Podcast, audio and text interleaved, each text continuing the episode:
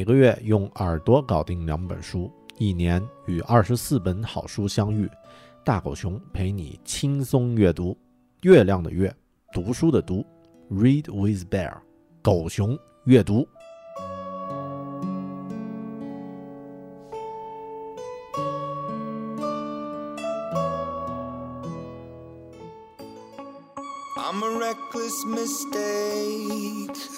Cold night's intake. I'm a one night too long. I'm a come on too strong. All my life I've been living in the fast lane. Can't slow down. I'm a rolling freight train. One more time, gotta start all over. Can't slow down. I'm a lone red rover.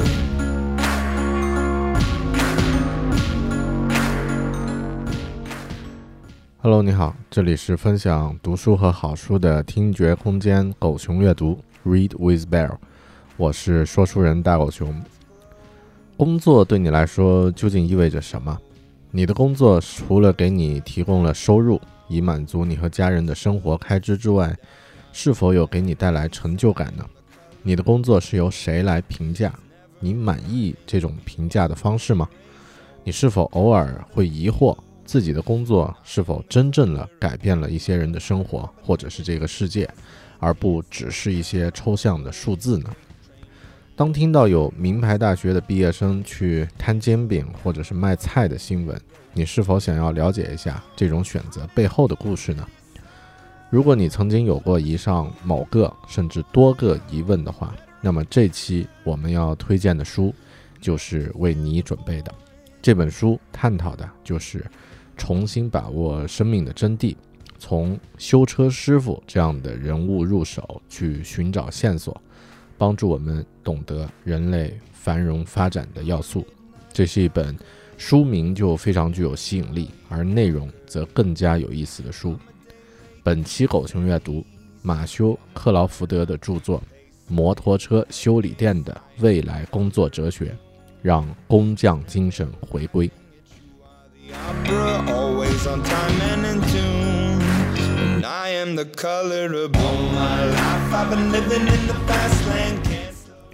我们应该都听过那样的新闻啊，就是名牌大学，例如是北大的研毕业生，毕业之后呢，就开了一个煎饼摊或者是水果店。这样的事情呢，之所以会成为新闻，主要是因为这种选择和我们头脑中已经习惯的人生选择道路产生了巨大的偏差。读书那么多年，接受完高等教育，不是应该找一个高大上的公司，拿着一份待遇优厚的薪水，然后过上让同龄人羡慕、让父母们放心、让亲戚们有面儿的白领生活吗？跑去卖煎饼，这是什么鬼？如果你觉得这种选择太过于浪费啊，打引号的浪费自己的才华的话，那么放心，今天我们要介绍的这本书的作者，他的选择更加夸张。本书作者马修·克劳福德是传统意义上的高材生，他获得了芝加哥大学的政治哲学博士学位，而他的就业选择呢，也非常符合我们传统意义上父母会很放心的方向。在读硕士期间呢，他找了一份给学术论文写摘要的工作。而博士学位到手之后呢，他在华盛顿的一家智库啊担任执行董事。如果按照传统意义上的就业标准来看呢，这已经是非常出色的工作了。那份工作不但听起来很棒，薪水呢也相当可观。但五个月之后，他辞了职，开了自己的摩托车修理店。然后呢，一路就是十几年。这时你一定会感到非常好奇，这哥们儿到底是怎么想的呢？读到博士之后再去修摩托车，为什么会做出这样的选择呢？我们来听一听他的感悟。他说：“这份工作始终让我感到疲倦，是指他之前的那个智库的工作。而且坦率地说，我不明白自己究竟凭什么拿到那份工资。”我究竟向什么人提供了什么有形的产品或有用的服务？这种无用感让人沮丧。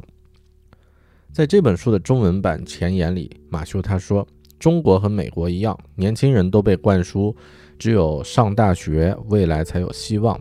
但在家人做出许多牺牲，花了大把金钱之后呢，他们只是发现自己必须同大量大学毕业生进行竞争，没有那么多的工作机会在等待着他们，他们难以体会未来把握在自己手中是种什么样的感觉，因为工作中存在各种高深莫测的力量，而且其中的因果关系可能太过于晦涩难懂。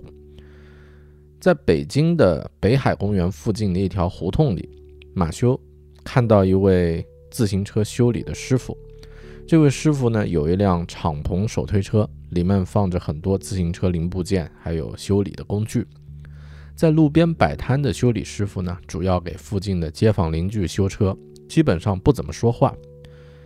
马修他说，这个人身上没有任何企业的标志，也没有必要去推销自己的服务。他自信满满，已经找到了一种谋生的方式，用不着满嘴废话。这时，马修问了我们一个问题：为什么在当今的社会里，这会让人感觉是一种杰出的成就呢？这就是这本书要探讨的问题：如何把握生命的真谛？如何从像那位修车师傅这样的人物入手呢？去寻找线索，帮助我们懂得人类繁荣发展的要素。那位修车师傅靠的是自己的知识和经验，而面对这辆车没事儿吧这种问题，他的回答是直截了当的，根本不用去考虑什么办公室政治，无需受制于什么中央权力。每天工作结束后，他也可以看到自己实实在在的工作成果，为自己解决的那些问题而自豪。人们总是倾向于认为，如果工作让人变得比较脏，那么必定是在干一些不用动脑子的事情。多年来，我们在知识工作（打引号的啊）还有手工劳动之间呢，树立了一条分界线。但任何干过技术活的人都知道，这条分界线本身就是一个错误。在做手在做手艺活的过程中呢，我们必须进行一定的思考，而这种脑力劳动也是相当不平常的。如果我们能认真的，认识到这一点事实的话，就能深刻的懂得人类的心智，知道如何来教育孩子们。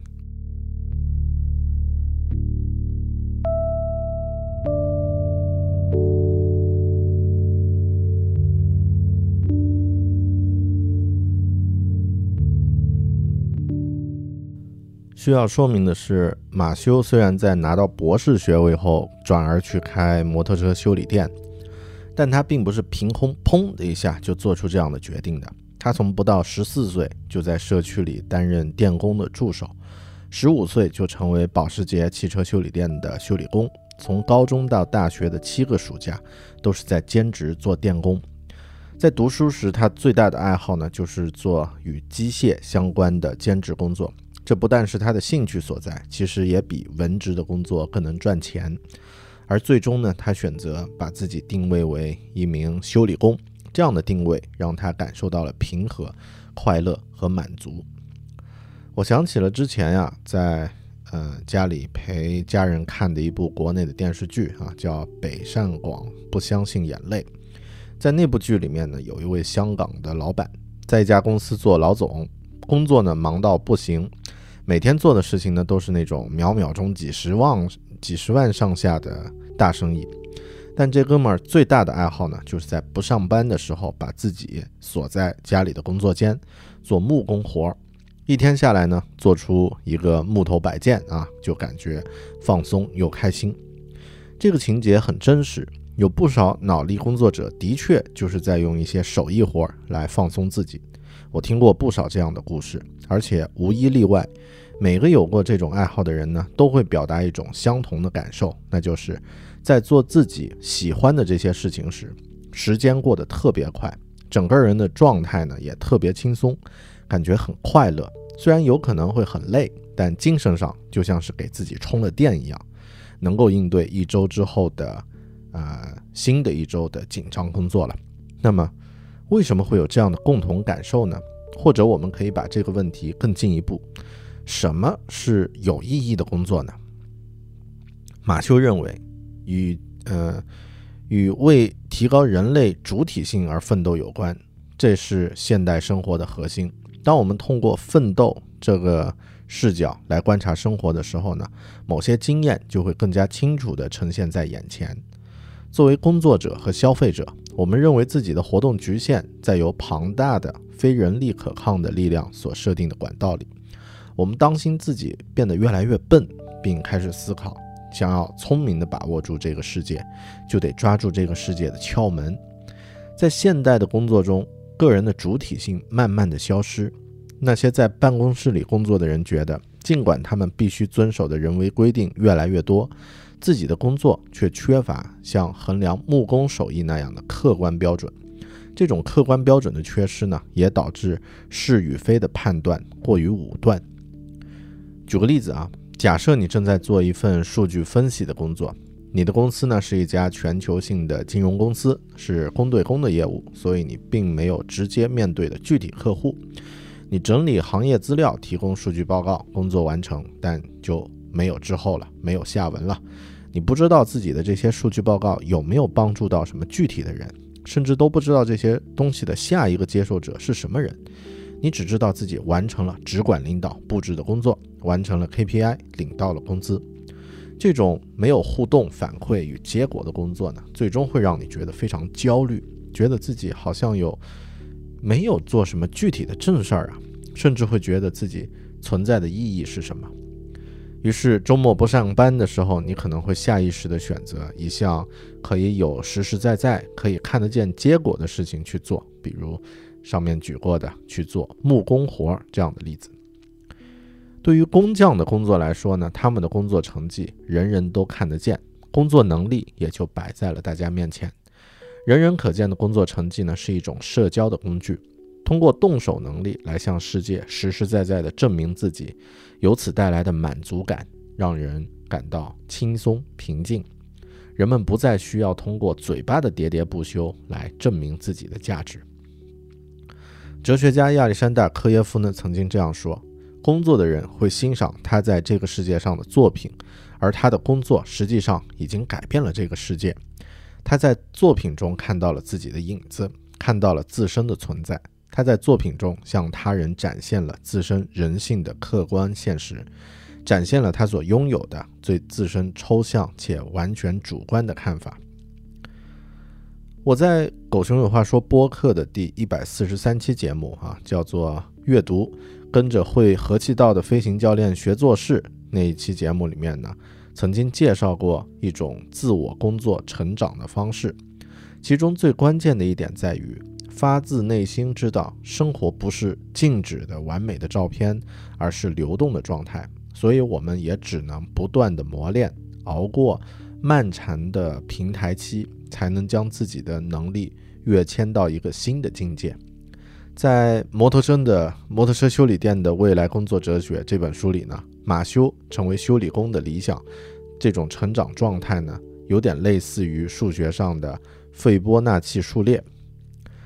斐波那契数列是什么啊？这是一种自然现象，也就是在一组无穷大的数字中，相邻两个数字的比值呢，逐渐趋趋于一个固定的值，也就是黄金分割比啊。比如这个数列取其一段啊，一、二、三、五、八、十三、二十一，每一个后面的数字都等于前两个数字相加的和。当把它们这个这个比值，呃。列出来的时候呢，会发现它逐渐趋向于这个零点六幺八，这是这就是一段斐波那契数列。啊，马修他认为啊，这个这个数列同时也反映出了人性的特征。相邻两个数字的比值呢，不是立即就能达到黄金分割比，而是逐渐趋近于这个数字。完美的状态不能一就而就，而是。要通过自我校正，在震荡中达到理想的比值，这似乎也抓住了工匠在提升自己技艺的过程中那种一再重复的自我批判。因为理想永远无法被触摸到，你竭尽所能的从自己的错误中学习，就会离开史实，你心中的影像越来越近。另外一个与有意义的工作相关的概念呢，是工匠的工作可以让你自力更生，啊，最关最直观的解释就是可以丰衣足食了啊，你可以不用靠别人啊，想要什么自己做。你可以利用周末的时间给自己家做一张桌子，这样的话还可以省下一笔买家具的钱。但节俭呀，只是一个表面的经济原因，自力更生呢，实际上是为了满足更深层次的一种需求，也就是我们必须感受到这个世界是可以被理解和把控的，我们可以承担起相应的责任。所以，手工艺人。手艺人相较于那些从事比较抽象的工作的人们呢，可以活得更踏实、更快乐。他们有人人可见的工作成绩，他们和活生生的人打交道，他们知道自己的工作可以对别人的生活产生改变，或者我们说的更通俗一点，他们知道自己的工作可以在哪怕很小的尺度上去改变这个世界。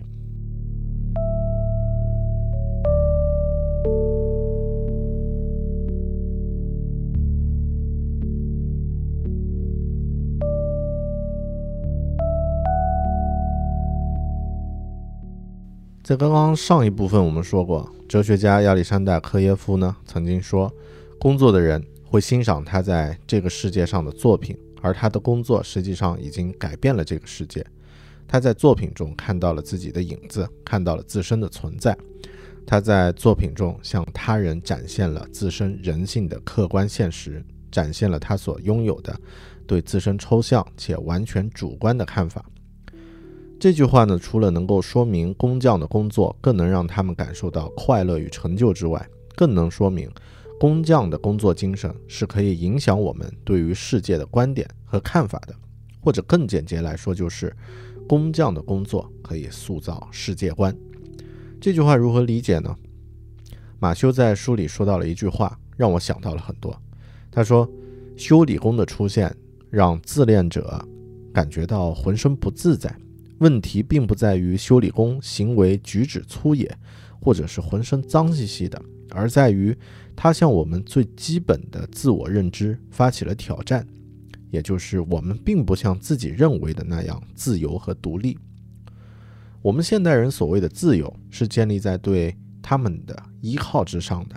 现代人对于物品和世界的认知，因为受到了高度发达物质明物质文明还有互联网的纵容。变得更加的主观，但世界呢是由物质和基本的物理原理构成的，而修理工会让我们重新发现自己原来那个熟悉的世界呀，其实只是在自己的观念中，它和真实的情况也许会有着很大的不同。为人父母的人，呃，都知道，婴儿也就是小孩儿，他认为整个世界都在围绕着自己转动，所有的东西都应该招之即来。在科技发展的初期阶段，我相信马修啊，他认为，对于对付摩托车就像是对付家禽一样，他们很可能就生活在停放摩托车的棚子里。它能够帮助人们成长，不论你的小腿是被一只有攻击性的鸭子袭击，还是被摩托车的启动杆踢到，你都能得到磨练。所以，这个世界的物理原理并没有改变。改变的只是我们对于那些事实状况的看法，以及与此相关的物质文化的基本特征。自由主义者的错误呢，还可以以音乐为例来进行说明。要想成为音乐家，首先必须学会演奏某种乐器，手指在演奏中呢，必须遵循一定的音阶和音调。音乐家需要培养自己的表达能力，就必须先顺从，也就是。他在音乐上的主体性建立在不断的屈服上，屈服于谁呢？也许是他的老师，但这只是次要的，因为还有自学成才的音乐家。音乐家他需要顺从于所学乐器的机械构造，而乐器呢，必须符合某些可以用数学表达的自然条件。比方说，在张力不变的情况下，弦长要减半，音阶呢就可以升高八度。这些现象并非遵从人的意愿而发生的，也无法改变。我相信音乐家的例子可以很好的说明人类主体性的基本特征。这种主体性啊，与实实在在的自然限制呢是相伴而生的。音响是一种设备，与身为物品的乐器不一样。这里的物品呢，其特性啊，需要使用者去领悟和接触需要一定的技巧，也需要积极的参与。物品呢必须被实践，而设备只需要被消费。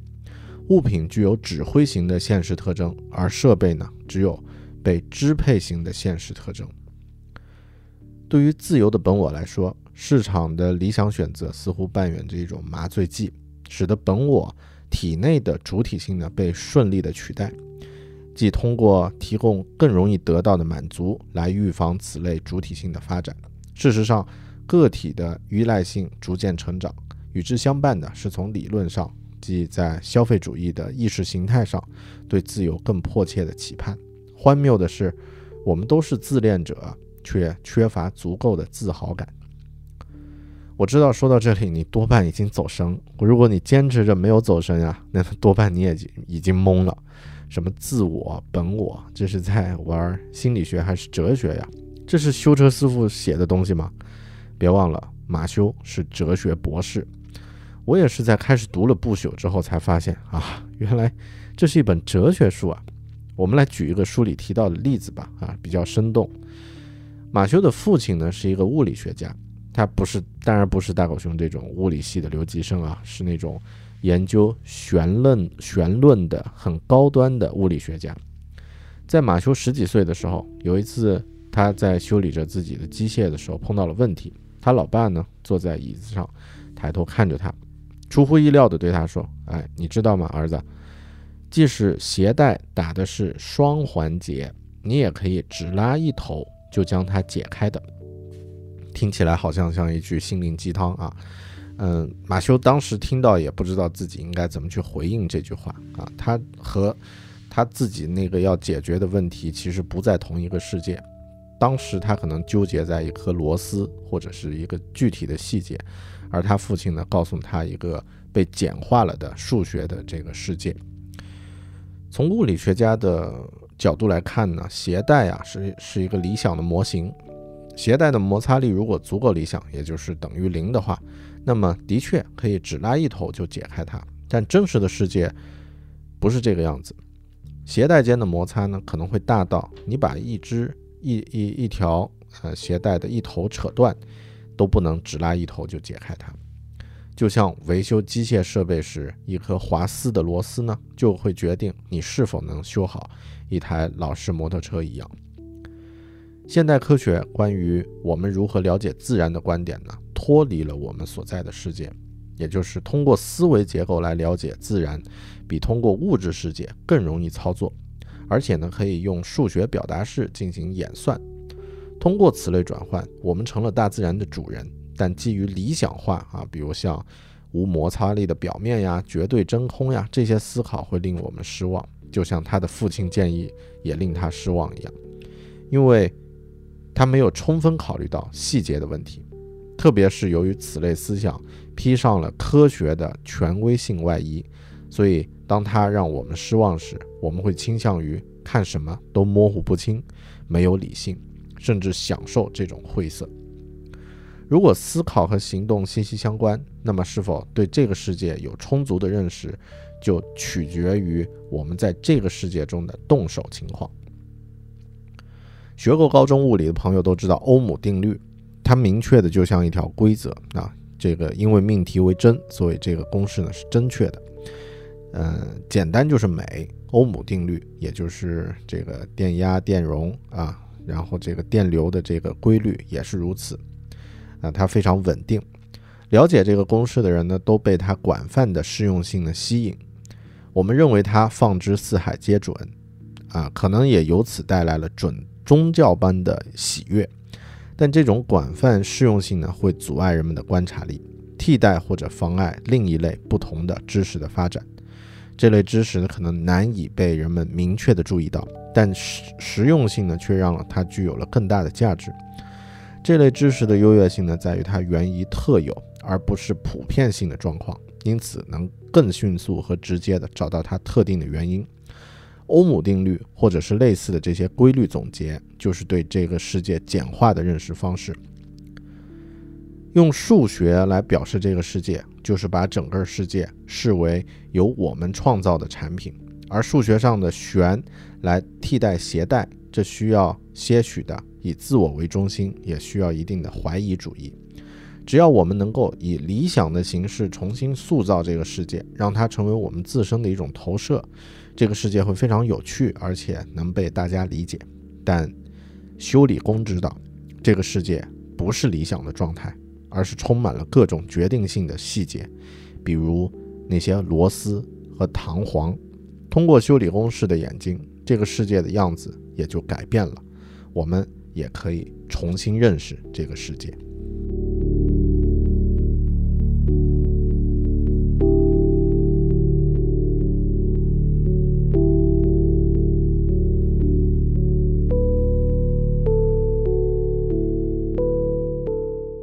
虽然前面我们说了很多关于修理工与工匠式工作的优点，但要想真正的从心底里认同这样的观点，其实并不容易。特别是对于中国人来说，那要显得更难。我们从小虽然在学校里学到啊，工作不分贵贱，都是为人民服务这种概念，但我们最擅长的一件事情，就是学习和讲述非常严肃和正面的概念。而在自己的内心深处呢，和朋友聊天谈心的非正式的场合呢，才会暴露自己的真实想法，也就是工作是有三六九等的。体力工作者啊，都是四肢发达、头脑简单、言谈粗鄙的家伙们。当然，这样的观点马修也会反驳。我们也会在下一个章节讲述工匠精神与创造力的关系时再进行讨论。但在那之前，我们也可以认真的想一想。认为体力劳动是一种粗浅的、不需要动脑的简单劳动，这样的观点最初是来自于哪里呢？如果你认真思考的话，可能会发现你和我一样，这样的观点最初来自于我们在学校里接受的教育。就像前面说过的，修理工的认真思考，修理工的出现呀，会让自恋者感到浑身不自在。问题并不在于修理工的举止行为粗野。或者是浑身很脏，而在于他向我们最基本的自我认知发起了挑战，而这样的基本自我认知呢，最初就来自于我们在学校、家庭中接受的教育，而社会在之后呢，加强了这样的错误认知。在现代的社会，学校的教育呢，基本都是以科学理论知识与人文知识为主，技能型的课程呢，在基本教育体系里是可以被忽略的一种类别。但在充分发展的手工艺领域，技术革新通常都先于并推动了科学知识的发展，并不是科学知识带动技术革新，而是反过来。蒸汽机就是很好的例子。机械师发现了容积、压力和温度之间的关系，从而发明了蒸汽机。当时理论科学家还在忙着研究热质论，并且最终其实证实。热质论呢，在理论上是一个死胡同。从这一点上来说呀，至少在历史上的有些时候，世界是由技术和技能掌握者来推动的，而不是由理论和学者们主导。手工劳动在认知、社交，尤其是心理学上呢，都有积极的意义。那么，为什么在教育体系里，它的价值被低估了呢？我个人的理解呀，这个话题也是我们在狗熊阅读的第四期翻转课堂的可汗学院那其中讨论观点的一个延伸。在十九世纪之前，人类社会的教育体系呢，主要以学徒的方式进行教育，认识世界的步骤是先从物质特性和物理法则开始的。而近代教育体系呢，按照普鲁士人的模式构建起来之后，我们都把孩子按年龄划分为一个群体。关在一个固定的房间内，由一个年长的大人先让他们习惯理论和语言，再借助这些工具、理论、语言这样的工具呢，去认识这个世界。如果你和我一样，从小就在这样的教育模式中成长，当你完成了高等教育之后，你的理论总结能力一定是远远强于你对物理世界的物质世界的观察能力的，更不要谈具体的动手能力了。这一点。我们亚洲的学生受到的影响，我觉得特别的大。大学生对于文凭的热爱，就是对这种教育方式的一种自然反应。这种教育方式呢，也能让他们做好充分的准备，在进入工作市场之后呢，适应那些没有客观标准的情况。你知道，你的自我评估是有效的啊，是因为文凭是由大学发放的，而大学呢有准入门槛，知名团体的成员身份、实习经历和学位呢都成了呃为了获得自尊的标准。这种教育不是为了培养独立、在知识勇于探索的精神，或者是坚强的个性。讲一个我自己的故事啊，我前两天呢刚刚搬进新西兰的新住所，入住的时候呢，房东给我们交代各种注意事项。说到冰箱，他说啊，如果有结冰较多的问题呢，你可以自己定期清理，用院子的推车可以自己把冰箱弄到草坪上，然后用用消防管的水直接清洗就行，或者你也可以自己清洗管道什么的。我听到这个话的时候，第一反应还挺懵的。因为在我的概念里，清理和保养冰箱这样的事情，应该是由电话打过去，然后由专门的维修人员来解决的吧。西方人相对来说呢，动手实践的机会要多得多，这也是他们的文化。我现在觉得，如果我从小能在自己的教育环境里面多一些手工艺的实践的话呢，不但可以让自己多一些技能，更能让自己全面的认识这个世界。而不是任性的觉得全世界应该围着我而转，或者呢，只是躲在自己的那个小小的世界里，而只是鼓励正向、没有失败体验的教育呢，其实对我们影响也非常严重。这种教育啊，恰恰适合有钱人物质文化的教育要求，啊，把学生隔绝起来，使他们呢不会被现实中的挫败、挫折打败。那种挫折呢，常常会迫使你去寻求。别人的帮助，就像你的车如果在半路抛锚，碰巧你又没带手机，因此你不得不挥手拦下，呃，其他的车辆，或者是骑摩托车的人，或者是敲陌生人的门。这种不得不去依赖他人的经历呢，会让你变得谦逊，懂得感恩。马修在书里总结认为，教育者若想把学生带向充满认知的工作。最好的做法，或者呢，就是回到手工艺，将其建立在更扎实的了解这些工作到底是什么的基础上。另外呢，教育系统也在依据两个因素的分离呢进行分类，但其中存在两大错误，也就是首先根据这种分类呢，呃，就是把工作分成蓝领、白领啊这种简单的分类，体力和脑脑力劳动者。照这种分类，就所有的蓝领工作都无需用脑。其次，白领工作始终被认为是一种纯粹的脑力劳动。关于这两点呢，我们在下一节和大家深入的探讨。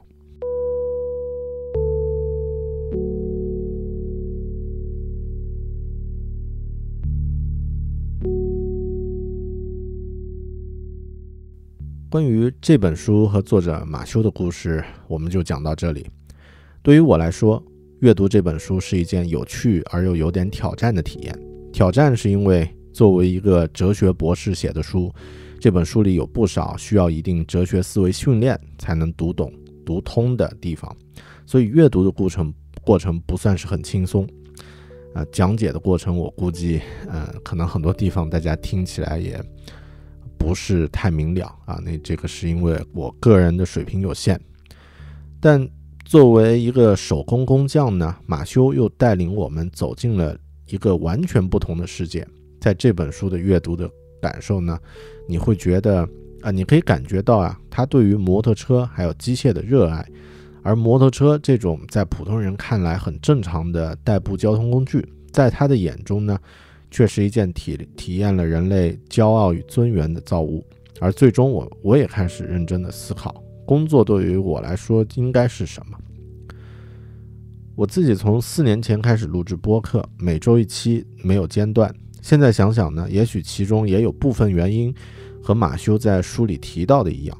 我的工作是软件设计师，我们之前呢，基本都是为其他的客户开发应用，而很少直接需要面对具体的用户。我使用平面还有多媒体的软件来制作出一些数字图像或者是动态的图形，来换取报酬。但这样的工作，究竟它会在什么程度上改善别人的生活呢？我不知道。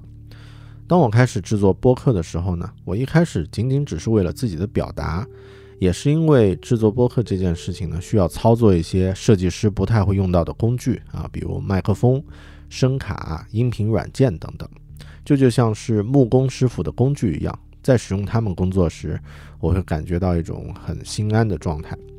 而之后呀，我却发现制作这样的输出，真的会真实的改性改变和影响别人。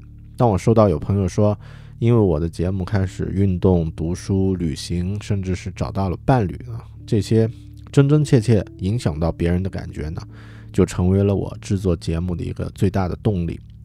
另外呢，看到看到每周的节目封面啊，还有节目内容不断积累增多，那种感觉呢，就像是在做一件具体，呃，产生了作品的创作，就像是一个数字时代的木工师傅。啊，我不定期的打开自己的我作品的文件夹，看到那些实实在在的呃内容，心里呢就会产生出一种做设计工作时没法感受到的成就感。我在读完了《摩托车修理店的未来工作哲学》这本书之后呢，算是明白了产生这些感受的背后的更深刻的道理。之前呢，我曾经听过一个另一个中文播客，邀请了两位嘉宾来制作节目。两位嘉宾呢，都是从四 A 级的广告公司呃工作的白领，辞职，呃辞去了高大上的工作，啊，转而合伙开了一家煎饼果子店。我现在呢，慢慢的理解了他们这种看似很难理解的决定背后的原因了。前几年。讲述日本寿司店厨师小野二郎的纪录片《寿司之神》，在全球引起了大家对于这种工匠精神的广泛讨论。这部电影呢，在国内也有很多粉丝。我在看完那部电影之后呢，就已经隐隐隐隐约约感觉到了工匠精神的魅力。现在呢，我更进一步的体会了这种背后的呃一些认知和规律。其实也可以这么说，我们呢生活在这个由物质和人构成的世界里。如果你能用自己的方式与更多的物质和更多的人进行互动，那么你可能会更深刻地感受到这个世界的存在，也会更开心地感觉到自己的存在。就像上面提提到的，嗯，就像那只在泥浆里嬉戏的快乐的猪一样。感谢你收听这一期狗熊阅读，我们下一期节目下本书里再见。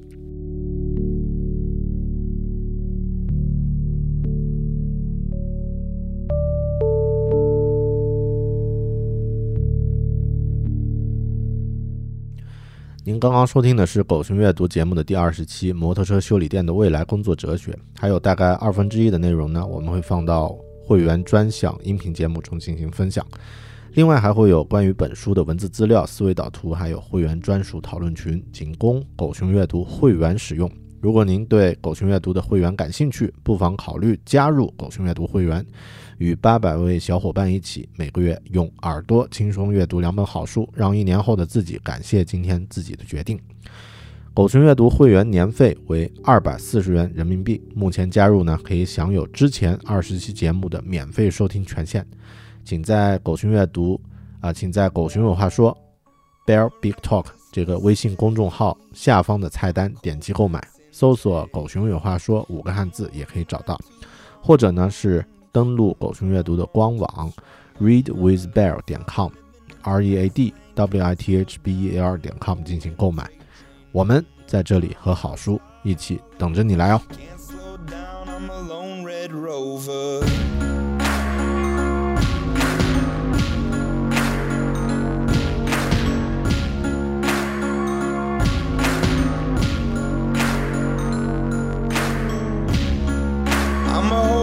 Cards close. I'm a wreck, what I love most. I'm a first class letdown. I'm a shut up, sit down. I am a head case, I am the color of boom.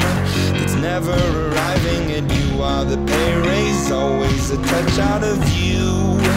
And I am the color of boom. My life, I've been living in the fast lane, can't slow down. I'm a rolling freight train more time, gotta start all over.